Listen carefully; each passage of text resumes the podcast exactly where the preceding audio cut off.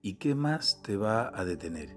Cuando escuché esta frase por primera vez fue desde el gran Tony Robbins y ha servido para que yo cuando encuentre un desafío, cuando encuentre un monstruo en el camino, sepa que pase lo que pase, sienta lo que sienta, debía seguir avanzando.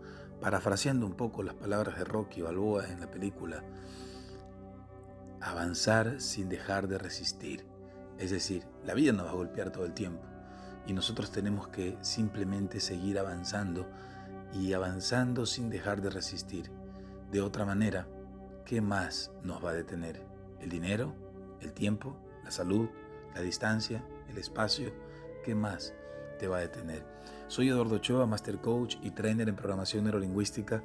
Hace varios años vengo estudiando el comportamiento humano y hace varios años vengo dedicándome a compartir con todas las personas que están en mi podcast, que están en mi canal de YouTube, en mis redes sociales, en mi círculo cercano, de que necesitamos implementar más herramientas en nuestra vida para poder tener muy claros los objetivos de vida, definir ese gran quién soy para que yo pueda encontrar un propósito que me impulse cada día, cada mañana a lograr todos mis objetivos. Las personas normalmente tienden a abandonar cuando las cosas se ponen difíciles.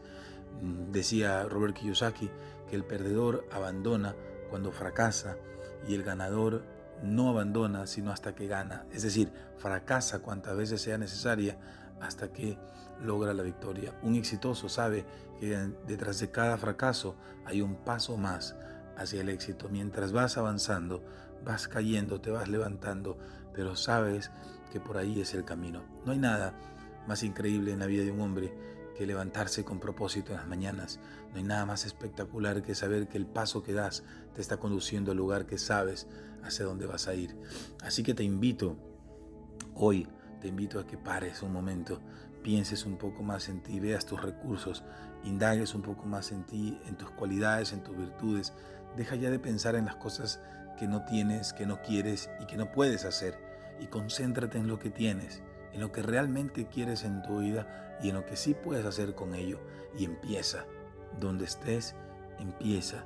No importa la circunstancia en la que te encuentras en este momento, inicia, empieza. Las fuerzas del universo empiezan a confabular en tu, en tu favor y te van a ayudar a crecer y te van a ayudar a alcanzar tus objetivos.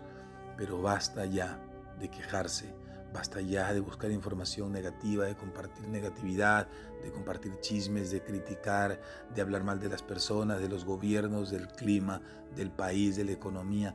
Basta. Acojo las palabras de la Madre Teresa de Calcuta cuando decía, no puedo pedir paz sintiendo rabia. Así que no puedes buscar el éxito en tu vida mirando noticieros, ah, leyendo cosas negativas, estando en tus redes sociales con toxicidad, con odio político, con odio deportivo, con problemas de enfermedades eh, del mundo, de accidentes. No puedes pretender mantener una objetividad hacia el éxito, hacia el desarrollo, si todavía sigues consumiendo toxicidad espiritual.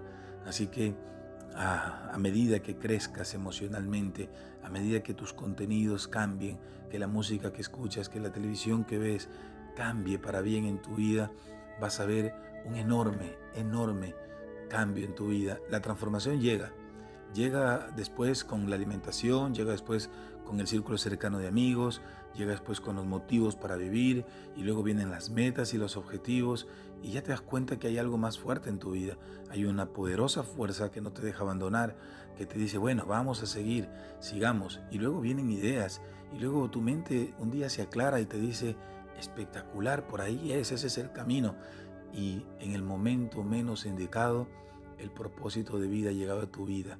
Así que no te esfuerces en este momento por encontrar un propósito para promulgarlo al mundo. Encuentra la manera de ponerte en la autopista que te va a llevar hacia tu desarrollo, hacia tu éxito. Y el propósito va a aparecer. Esas fortalezas que tienes en un momento determinado van a ser tan fuertes que pues no importarán tus debilidades porque quien eres es lo más importante en la vida. Que te respondas eso es lo más importante en tu vida.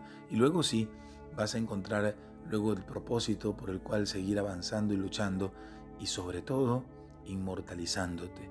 Es decir, que tu nombre trascienda, que puedas hacer el pacto o el proceso disruptivo en tus generaciones. Todos tus antepasados lucharon y batallaron sus vidas para que tú estés ahora acá. Ellos vivieron sus vidas, sus alegrías, sus tristezas, sus felicidades y con el pasar de los años te dieron la oportunidad de estar aquí. Es tu tiempo, es el momento presente en tu vida en el que debes tomar las riendas de esa vida y marcar un después para tus generaciones siguientes. ¿De qué van a hablar tus hijos? ¿De qué van a hablar tus nietos? ¿De qué van a hablar tus generaciones siguientes?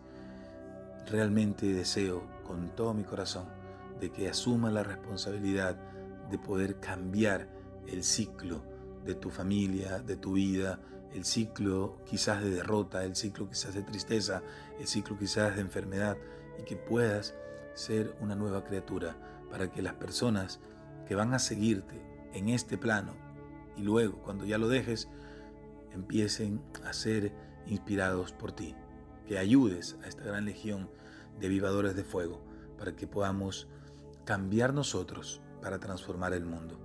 Un abrazo.